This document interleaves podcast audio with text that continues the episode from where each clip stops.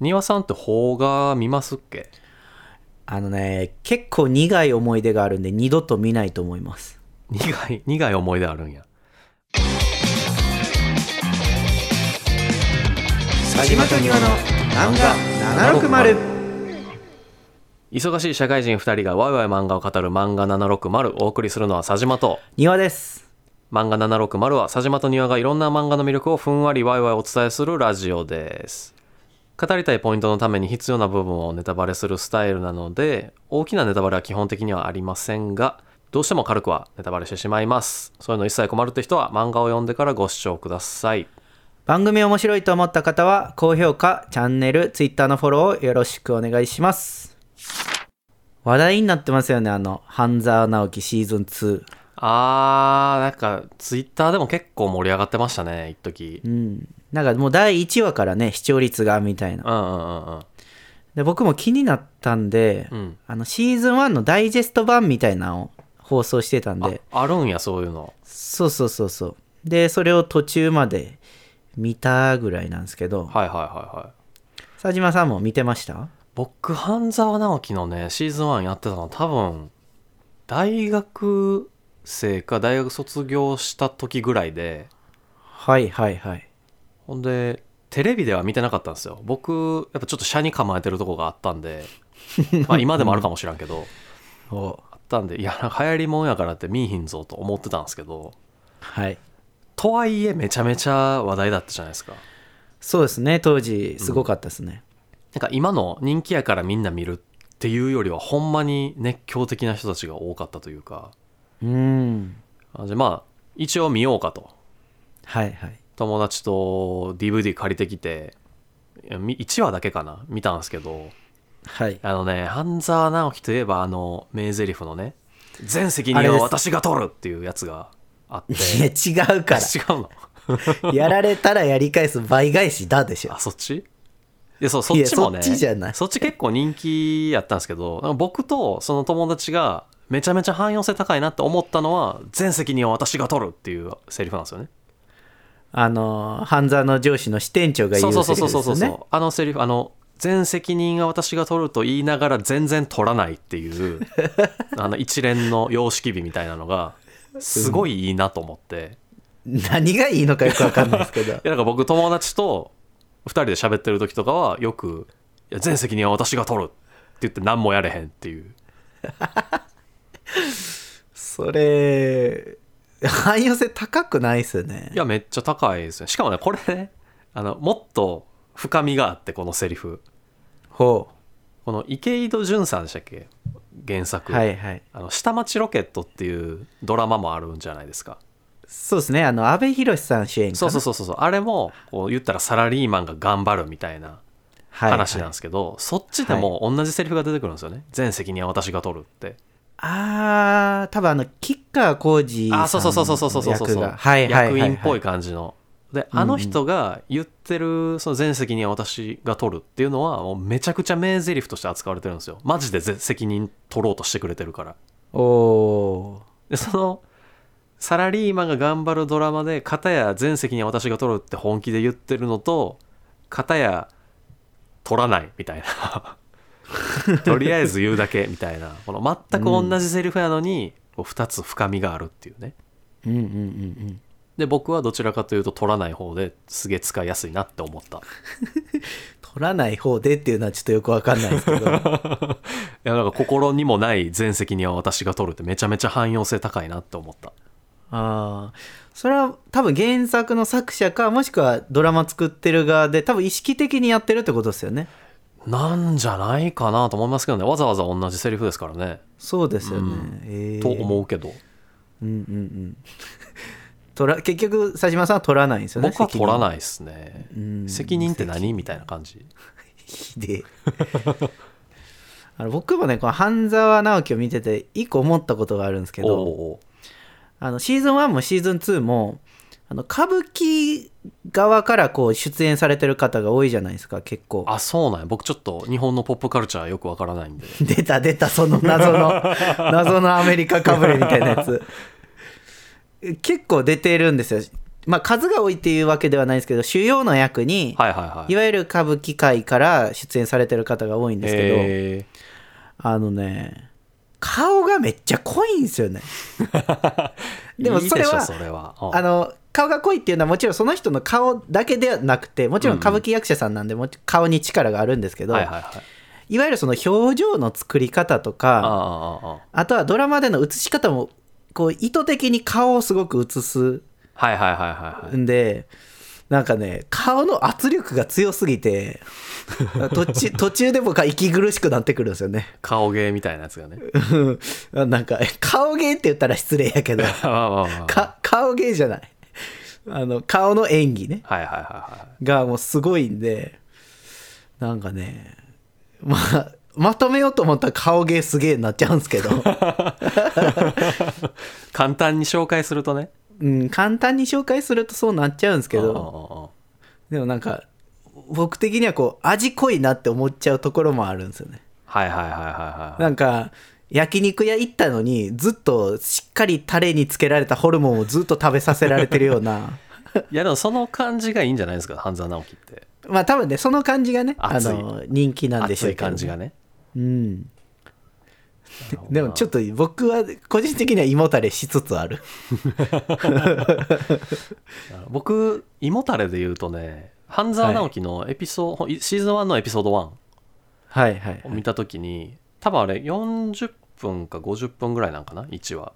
あもうちょっとあったかなうん1話、まあ1時間前後なんですけどはいその1時間前後の中でフラッシュバックが34回あったのはちょっと胃もたれしましたね そんなに思い出さなあかんみたいなあーあれかあのし主人公の半沢のうんあの家実家の過去の話みたいいなやえっとねそのエピソードの中でさっきこれ言ってたよねみたいなのをこう思いあー出してねみたいなこう演出があるんですけど、はいはうん、なんかこれ友達に聞いたらドラマに詳しい友達に聞いたらはいそれってこう日本のドラマのなんていうか性質というかそう途中から見ても分かるようにあーしっかりこうさっきこういうこと言ってましたでしょみたいなはいフラッシュバックを割とこまめに挟むらしいんですね。はいはいうんうんうんうんでそれってまだビデオが普及してない録画とかが普及してなかった時の演出らしくてへーそれがなんか名残として残ってるらしいんですよ今は別にもう途中から見るんやったらもう全部撮ったりとかあとはいはい T- TVer やったっけうんうんとか後で見ればいいわみたいなあるんですけどなんかその名残が残ってるらしいっへえっていう、ていううんまあ名残が残ってると言えば聞こえはいいけどまああのへ演出がちょっと古いっていううん風にも取れるなるほどねだからフラッシュバックめっちゃ多いなって思いながら見てたちょっと興味深い話やなと思ってなんか 半沢直樹に興味深いと思ってるんじゃなくてその話に興味深いと思ってるんでしょやっぱあの日本のねポップカルチャーをこうもっと知りたいなと思ってるんで僕はなんやねんそれ それなんやねまあねおー僕ね、まあ、そういうポップカルチャーをねん、うん、知りたいと常々思っているわけですよ、はいそれ歌舞伎役者ももう中村獅童ぐらいしか知らん僕ほんまかいないや多分もっといっぱい知ってると思うけど ちょっとそれぐらい言っとかんとなんかパンチないでしょうんはいはいとかねあと芸能人ネタとかめちゃくちゃ弱いんですよ僕銀玉とかでようやるけどああれほぼわからんあへえとかあって、常々日本のねドラマだったり芸能人だったり、もっと知りたいなとうん思ってるんですけど、はいそんなところでね見つけた漫画ちょっと今日紹介したいと思います今回紹介したいのはね邦画プレゼン女子高生邦吉英子さんですもうタイトルからやばいやん今回吉って入ってるからねそれあかん気がするこけどれええんねかな僕も ねええんかなと思ったけどいいんでしょうね多分いや僕ねそれほうきちって、うんあのこのキャラクターの名前とこれが掛け合わされてほうきちって書いてるんですよねって聞こうと思ったんですけど、うんうんうんえこれって放送禁止用語じゃないと思って僕あの言うのやめたんですよ いやあのねそう吉あの吉ですねうんでも一応作中では〇〇〇〇になってるああまあそりゃそうですよね、うんやっぱり、うん、で吉はギリ OK なんかなまあそういう意味じゃないって言い張るだけでしょそうねかやっぱそうですよねやっぱ禁止用語ですよね、うんはいそうそうそう、その基地ですはいほんでねこれ、まあ、タイトルの通り邦画をひたすらプレゼンしていくっていう漫画なんですようん、一応さらにあらすじを言っておくとうん、ちょっとコンセプトからやばいけど、 まあ、一応聞きますわはいえあらすじがあるんですよこれ一応はい洋画好きな男子高校生こ小谷陽一がはあ主人公、主人公、はいうん、主人公うんで映画についてめちゃくちゃ語りたくて仕方ないけどなかなか進学校なんで友達ができないっていうことで、で、映画について語る和コードの会っていうサークルを設立するんですねうん名前が古臭いなそう部活を設立するんですよ、はいただ唯一の入部希望者が微妙な出来の邦画にやたらと取りつかれてる国吉英子さんっていうあーあれだ洋画の佐島さん邦画の国吉って感じねそうそうそうそうそうそう でこの国吉さんは邦画のあ洋画のね知識があごめんなさいえっと国吉さんは邦画の知識がもう一切ない小谷先輩にうんうんうんなんか微妙な邦画をやたらと魅力的にプレゼンしていくっていううんじゃあまさにあれですねこの小谷の立場が佐島さんってことですよねそうそうそうそうまさにそううん、でこの微妙な邦画っていうのがその邦画を微妙って言ってるわけじゃなくてほうほうほチョイスが微妙なんですようどういうことどういうことその邦画全体を別にディスってるわけじゃない邦画ってこういうとこあるよねみたいな感じじゃなくてああなるほどねなんではいはいなんでその映画をプレゼンしようと思ったんみたいなのを持ってくるっていうえちなみにここでプレゼンしてる映画って本物の映画なんですか本物の映画です本物の映画です実在する映画そうあの実写版「魔女の宅急便」とかあーでも あの持ってきてる映画は微妙だって表現はしてるんですね微妙いやこれポイントなのが国吉さんはガチでおもろいと思ってるんですよね うーんただそのプレゼンが奇て列すぎて小谷さんは「えそれおおもろいのか?」みたいなそういうことかそこの評価ポイント大丈夫なんかみたいな感じでこうどんどん突っ込んでいくんですけどそれがこう絶妙にいい感じにギャグ漫画になってるっていうねうんこれギャグ漫画なんですギかャグ漫画ですよこれはギャグ漫画なプレゼン形式のギャグ漫画ですね新しいなほんでね僕もその小谷さんと同じで邦画のことよく知らないうんからうんうんその国吉さんの話を聞いててああはいわかるーって感じではなくて、うんああそういう映画あんねやーみたいな新しい発見の方がすごい多かったんですけど、うんでもこの映画好きな映画を語りたい微妙な内容なんやけどこういう風に表現したら絶対魅力的に映るうんっていう気持ちうん自体はめちゃくちゃ分かりみが深いうん映画の種類は違えどもう今聞いた感じで言うとこの国吉さんと佐島さん同じ人種やなっていうのは僕分かりましたよ、そう 見抜かれたそこ、うん、だって佐島さんになんか「いい映画ありますか?」みたいなの聞いたら、うんすごいん謎のホラー B 級ホラー映画教えてきたりするでしょ、いやいやいやダブルヘッドシャークとかでしょ もうダブルヘッドシャークって何頭が2つあるサメのホあそうそうそうラー映画って頭2つあるからより怖いみたいなやつ意味が分からへん もんそういうことちゃうねんサメ映画の怖さってあのね同じ確かにね 無視した無視したやばい無視した いやこれ大丈夫あのこの無視するのもちょっと後で話出てくるからあなるほあどねはちょいっとねポイントなんでこれ、わかりましたこれねあのニャさんあんまり映画好き界隈のことよく知らないと思うんでちょっとそ,、そこの前提知識をね先にお話ししときたいなと思うんですけどはいはい僕全然映画見ないからねそうそうそうえ映画好き界隈これいろんな趣味に入れ言えることだと思うんですけど、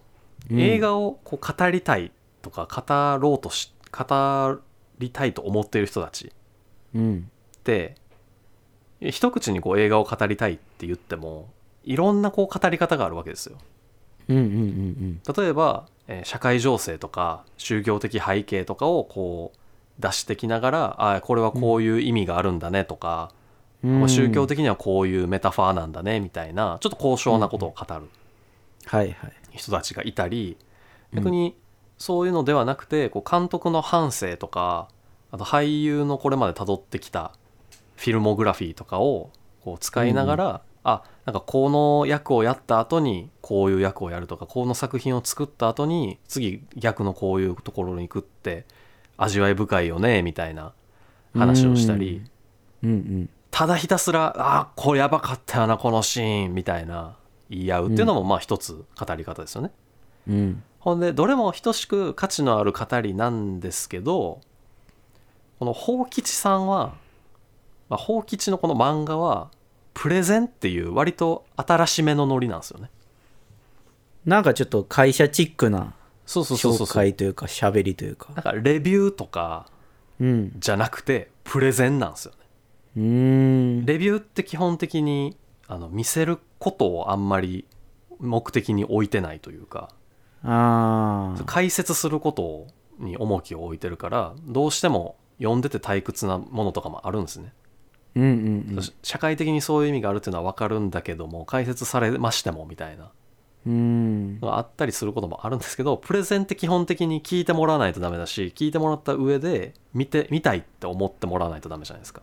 うんなんかそこまの、あ要はうんうん、あのジョブズってことですよねそうそうそうそうそうそうそうアップルのジョブズみたいに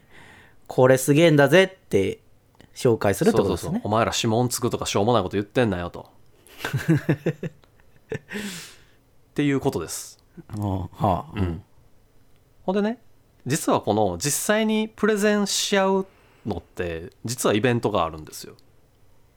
あ実際に行われてるんですねそうそうそうこれね書籍とかから始まったやつやと思うんですけど書籍のプレゼンバトルみたいなイベントがあって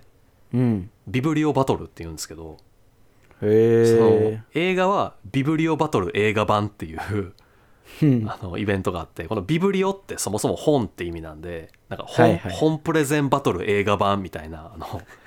いやいやお前もうちょっとなんかネーミングあったやろみたいなイベントが結構あるんですけ どうん説明する気がないですねそうそうそうそうそうそういやお盆ってハロウィンの日本版やからみたいなそういうね、まあ、こういろいろ話してきた中でですね言うなれば我々もいろんな漫画のプレゼンをし合ってるわけじゃないですか うんプレゼンできプレゼンをしてるのか不明な回も多いですけどね そうね、うんしっかりプレゼン告発するとか言ってるからそうしっかりプレゼンする時と告発風プレゼンの時 といろいろあるんであれなんですけど、案外こう近しいものがあるんじゃないかなと うんうんうん宝吉さんがやってることとね、なるほどというところではい今回はね、まあ、先ほどもちょこちょこ出してたんですけど元やり手見習い営業のみな庭さんにねうんこそ聞いてほしい「法吉に学べ人の心をわしづかみにするプレゼン術」うーんあの一つ言っておきたいんですけど、はいはあのやり手なのか見習いなのかややこしいんで、うん元営業の庭さんでいいですいけど元営ね。業の庭さんなんかそれ肩書きちょっと少なくないですかどういう営業なんかわからないじゃないですかいやいややり手なのか見習いなのか分からんから矛盾してるからえだから見習いとしてやり手やったんですよいやもう意味不明 やわ優秀な弟子みたいなうん感じ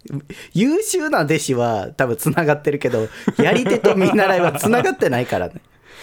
やり手として優秀や った前ちょっと次見行こ習いとして優秀ですそうそうねこれねこのねほんまにひたすらプレゼンするだけの漫画なんですよ毎回1本か2本ぐらいいやここのこういうところが面白くてこういう展開になってみたいなう、うんうんプレゼンをするんですけど、毎回ねこう妙に見たくなるんですよね、うーん中には僕1回見ていやー結構おもんなかったけどなみたいなのも結構あるんですけどうんうんそれがどんなにダメ映画でもなんかあもう1回見てみようかなみたいなうんうんうんそれって宝吉さんってもはや最強の営業じゃないですかなるほどねやばいって知ってんのになんか気になるっていううんほんでねこの最強の営業を元見習い営業の庭さんにこうのんうね、んノウハウを宝吉さんから僕が学んだノウハウを授けてあげようとうんうんちょっとこうコツをねプレゼンのコツをまとめてみましたうんまずねお宝吉さんから学んだプレゼン術その1うんとにかくパワーワードを並べるうんうんこれね人の心をロジックで掴もうと思っちゃダメなんですよそもそもなるほどプレゼンなんてねはいはいもうパワーワードで感情をガツンと殴ってそこからプレゼンがスタートするはいはい映画とかもねあらすじから説明してるようじゃなかなか入ってこれないですよみんな話半分に聞きますようん最初に意味わからんけどなんか魅力的な言葉っていうのをぶつけてようやくこうお客さんは意識をね向けてくれるわけなんですようんうんうん例えばねはいセグウェイに乗るキョンシーって言われたらちょっと見たいなと思うでしょいやならないねうっせやんちょっとそれはなんか感度が良くないないやもう だっておかしいやでもセグウェイに乗るキョンシーとかうんうん街ぶら系暴力映画とかうんなんか爆発する3000ビートの青春とかはあ言われるとおってならないですかおおってなってないな僕 これあれちょっとプレゼン術おかしいなおじゃなくてうんおよよってなってるいろいろ そこそこそこそこでもそこからそこからうんこれだってねあらすじを説明されてもふーんですけどおよよってなるってことは感情揺さぶられてるんですよ丹羽さん うん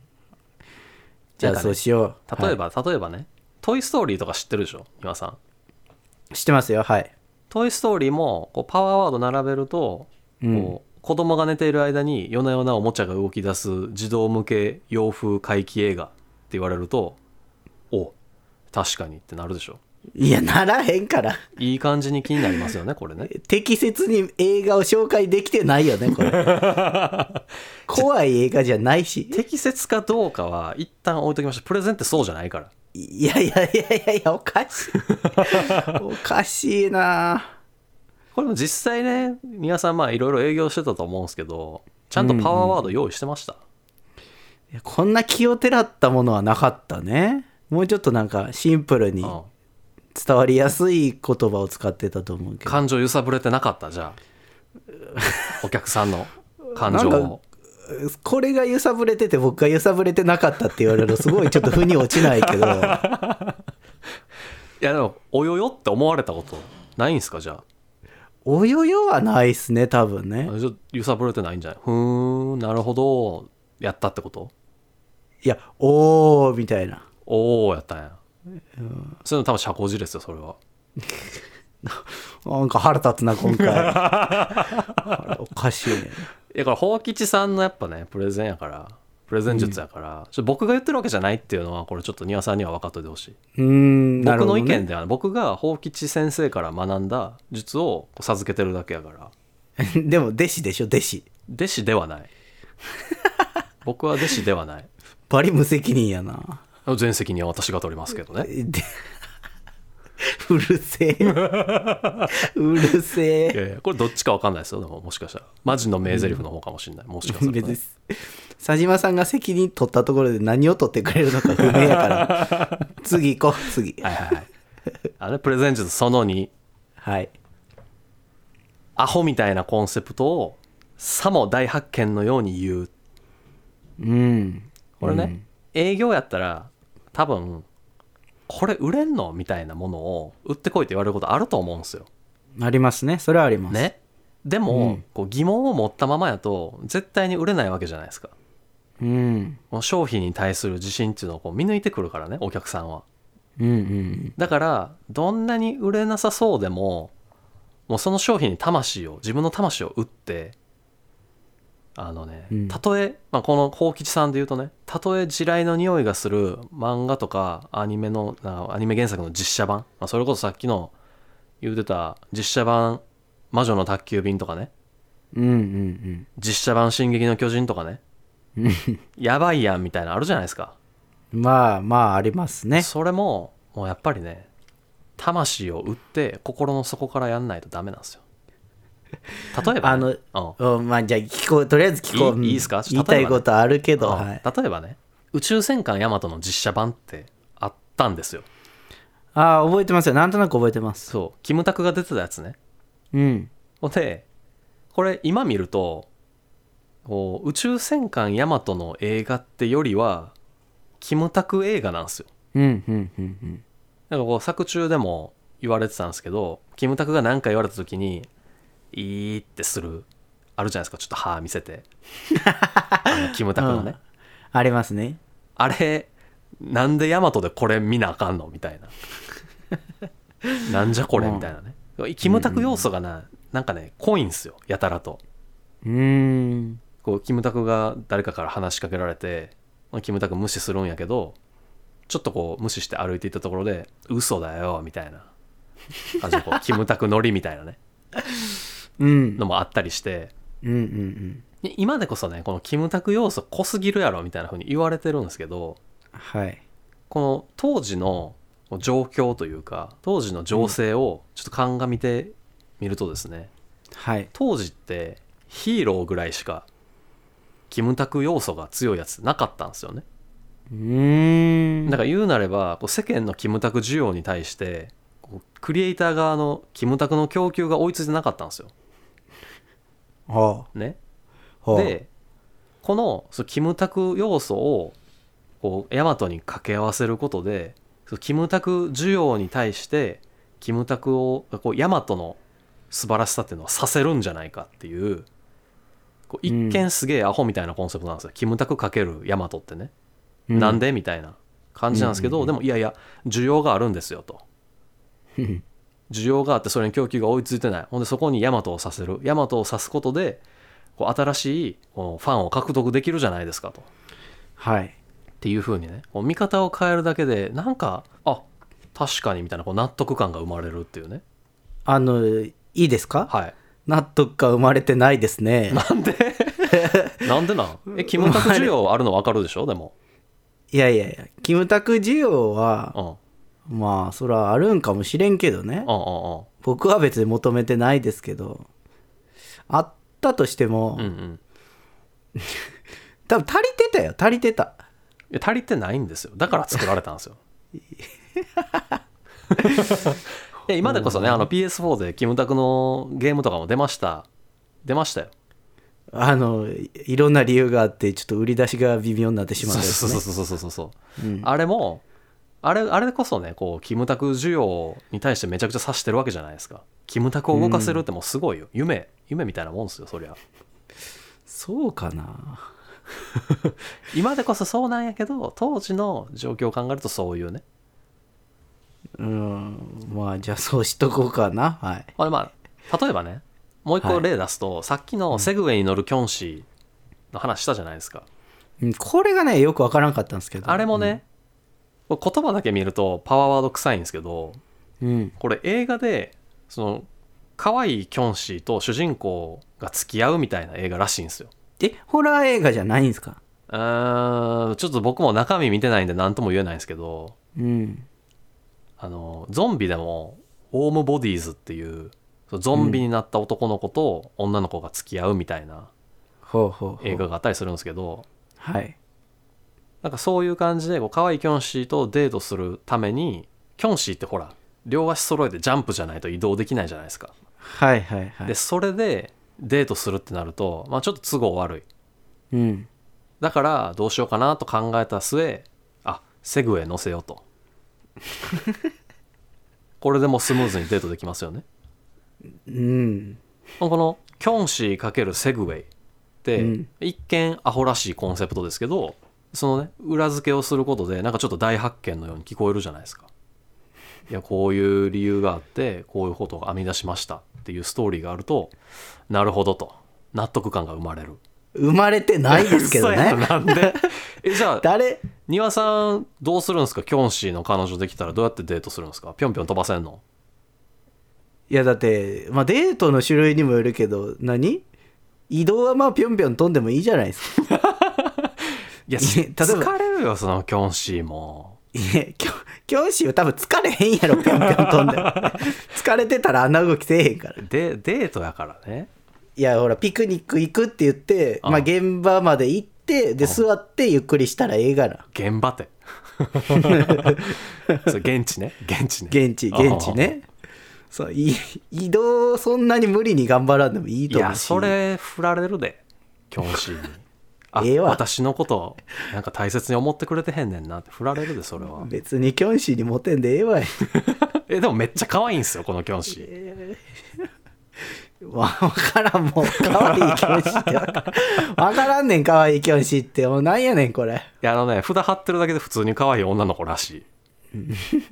札張ってない可愛い女の子探すんでいいですいやそれなんかちょっと人種差別的なとこあるなあんまり今の発言感化できひんなおかしいやろ でもこういうことやってましたちなみに営業の時うんあのこういうことがもう全然しっくりきてないんでどういうことって聞き返したいんですけ どこうアホらしいコンセプトなんやけどもっともらしい理由をつけてさも大発見かのようにこう言うっていううーんちょっとよくわかんないですね今回はいこれなはこれわ分からないわからない僕はちなみにやったことありますおお実際の営業でねう何かは言えるんですかそれいや何やったかはっきりとは言えないですけど、うんまあ、とあるツールをねうん売ってたんですよいはいわゆるウェブ解析ツールというやつを売ってたんですけどはいはいはいまあ意味ないの分かってたんですようんでも技術的にすごいからもうそこ全押しみたいな使えるかどうかはさておきに技術的にこういうことやってますすごくないですかこれみたいなほんで使えるって言い切ったもう魂を打っておいやこれすごいっすよすごいっすよこれマジで使えますよちょっと今回もツッコミどころが多すぎて進まへんから次行こう次行こ いやーあかんななんかこう有益なものを授けられるいい回になるかなと思ってたんですけどねうあ僕かんはあかん次行こうとりあえずよしこれじゃあちょっと最後いきます、はいえーほうきちさんのプレゼン術その3はいラスト疑問に答えるな打ち砕け これね もあもう聞きますよ聞きま すう諦めてるじゃないですかなん かこれねはい例えばねどんなプレゼンしててもこうお客さんからするとこう疑問を挟み落ちていくらでもあると思うんですよここどうなってんのとか、はいはいはいでここどうなってんのってこう答えられる質問だったらいいですけど変な質問飛んでくるとかことってあるじゃないですか、えそれ、うん今聞くのみたいなはいはいはいでそれに対してこうちゃんと答えを用意してて納得させられる言葉を返せるのがベストではあるんですけどはいもうとっさにその答え出てけえへんかったらもう疑問を打ち砕くしかないんですよねうんこれじゃあどういうことかと言いますうんとはいほうきちさんとかやとね洋画メインの小谷君からするとこうやたらと突っ込みたいところ多いんですようんさっきも言ってましたけど「えそれおもろいん?」とかうんうん「うんえ大丈夫それ?」みたいなはい結構突っ込まれるんですけど宝吉さんからするともうその疑問自体に価値がないから「えご存知ない?」みたいな感じで来来るんですよね。えあの有名なこのシーン知らないみたいなうんうんうん知らないんですよほんまに多分マニアックな方がファンでもこれ知ってるかなぐらいのやつ出してくるんですけどはいもう宝吉さんからすると常識でしょみたいな感じでねそうすごい勢いで押してくるんですよね。はいでぶっちゃけ僕も小谷さんと同じ気持ちやから突っ込む側なんですけどうんこう勢いよく「え知らないあの有名な?」みたいな感じで来られると押し切られるんですよね疑問が消えるもうんうこれね、う例んえば例えばっていうかねこれはあの疑問というか実写映画に対して難癖つけてくる小谷君にはいはいその宝吉が一言さらっと言うんですけど「あのさすが部長実写映画全然見ないのに映画にはおくあ問題にはお詳しいですね」ってこうガツンくるんですよねこれ映画ファンからすると「あお前映画見いひんけど映画の内容話す浅いやつやな」みたいな案にほうほう案にこう言ってくるっていうね「お前あらすじだけ見て映画理解した気になってるやつやろ」みたいなうんこうガツンとくるんですけどこれはもうね車に構えがちな小谷君も心刺されて文句つけられなくなるんですよね普通にスルーしてましたもんこれはこの問題に関してはいやいやこれも疑問を打ち砕くというかただ単に傷つけに行ってますよ ねいや打ち砕いてるじゃないですかだっていやいやメンタル破壊しに行ってるだけですよねそうだそれが打ち砕くんですメンタル破壊したら疑問も打ち砕くからおかしいおうおからねうもうええわとりあえず聞こう あちょっと他にもあるんですけどねあのはいサエバ亮いるじゃないですかハンターハンハンターハンターじゃないわ シティハンターやシティハンターのね、あれもあの実写版とかあったじゃないですかあーあったかジャッキー・チェンのやつもあったし最近のあのフランス版もあったうしーんほんでねそこのあの冴羽りょうってなんでスケベキャラやのに女性人気高いんやろなみたいなことを小谷君が言うんですけどうんうんうんそれに対してまあちょっと今回は宝吉さんじゃなくてもう一人の子なんですけどはいなんかものすごくスケベでだらしないけどものすごくかっこいい脅威のバランスがあってお前みたいに特にスケベでもだらしなくもないけど特にいいところもないやつとは真逆とか言われるんですよねうん疑問に答えずにこのメンタルを破壊してくる疑問を打ち砕く回答できるっていうのはねプレゼンやる上では結構重要やなと僕は思いました違う悪口よ ねこれ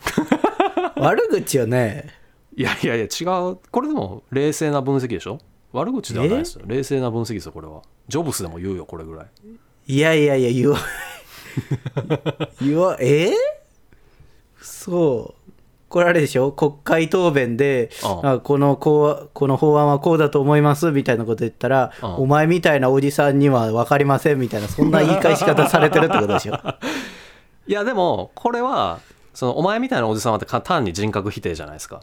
うんでもこのこのサイバー量の魅力についてはちゃんと解説をしてるでしょ分析をしてるでしょいやいやぶ分析というほどのもんでもないやろこれいやいやいやいやこれだからそのさっきの国会答弁の例で言うといやねこのね法案は例えば若いあの母子家庭の方々にとって有益なものであってあなたのように裕福でちゃんとあの家もあるお金もあるおじさん仕事もあるおじさんがなんかとやかく言える問題じゃないでしょと助けないといけないでしょって言われると、ああまあせやなみたいなならないそれそれとこれがちょっとイコールになってないな大体ニアリーニアリいやりでもないなーニアリーでもないうんえこれじゃあどうすればいいんですかどうプレゼン術どうすればいいプレゼン術丹羽さんのプレゼン術的には疑問なんか変な質問を挟まれたらどうすればいいんですか打ち砕く以外なんかあるんですかやり方それはあれですよもう誠心誠意答えるかうんあもう論点ずらしで すよなんか思ってたより嫌な回答返ってきたないやもう結構重要ではあるあそうなんや、営業やる上でなんか正面から聞かれてああああなんか正面から答えると向こうが気悪くするパターンだってあるじゃないですかそうね正論で返すことが正義ではないから正義っていうかそうそうそ正しいわけではないですからね口説きこっちは口説きたいわけやかああらもう論点をずらしシュッて横道にそれとくことも重要やと思うなんか思ったより汚い話聞けてよかったな汚くないそれは大事なこと、マナーマナうん、マナーなるほどねーうんあじゃあじゃあ僕が今回宝吉さんから学んだパワーワードを並べるアホみたいなコンセプトを大発見のように言う疑問に答えずに打ち砕くうんうんうんこの3つどうですか勉強になりましたかええ全くなりませんでしたねせや得るとこ多いと思うけどなあのね、ちょっといいですかうんあのね、今回ね、ちょっとひどかったですね。いつも、いつももう、まあ、とんでもないこと言ってるけど、ちょっと今回は一番ひどかったね、これは。ひどいかうん、過去一位、ちょっと問題のある回なんで、そうちょかなっと反省会行きですね、この回は。反省会次やる、じゃあ反省会いやいやいや、あの、裏でやるから。なんであコ表ンでやテンらツなかったコンテンツにせえへんねやそれはえ、せ、できへん。できひん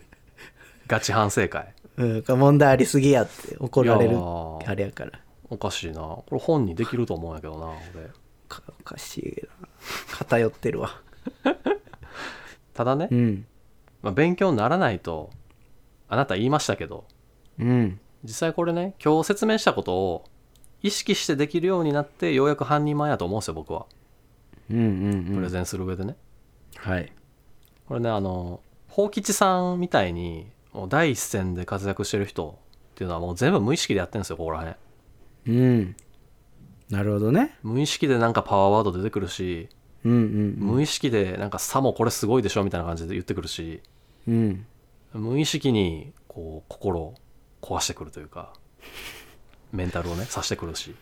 うんあこれ可愛くって天然女子高生やから許されてる可能性はあるうんはいかわいいんやかうんうん可愛い可愛いのかな分からん、 少女漫画風やああなるほどうんなんか多分可愛いと思う、うん全部無意識でできるようになりましょうんなうんうん許さないけどねういやでもこれほんまねこの今回のねこの宝吉さん読んであこういうはい面白い紹介の仕方あんねんなっていうのは結構勉強にほんまになったんで、 うんうんうんうんそう僕がこ今回かいつまんで言った要素がまあちょっとね一部からは正しくないみたいな批判もあるわけですけどうん僕もねこれからの漫画760でこうめちゃくちゃ面白くダメ映画紹介できるように頑張りたいなって思いました漫画ねあ漫画ね 漫画漫ね画ねそうそうダメダメまダメ漫画うん漫画ねもう今回あかんもう最後までボケ切るからもう今回あ かボケてない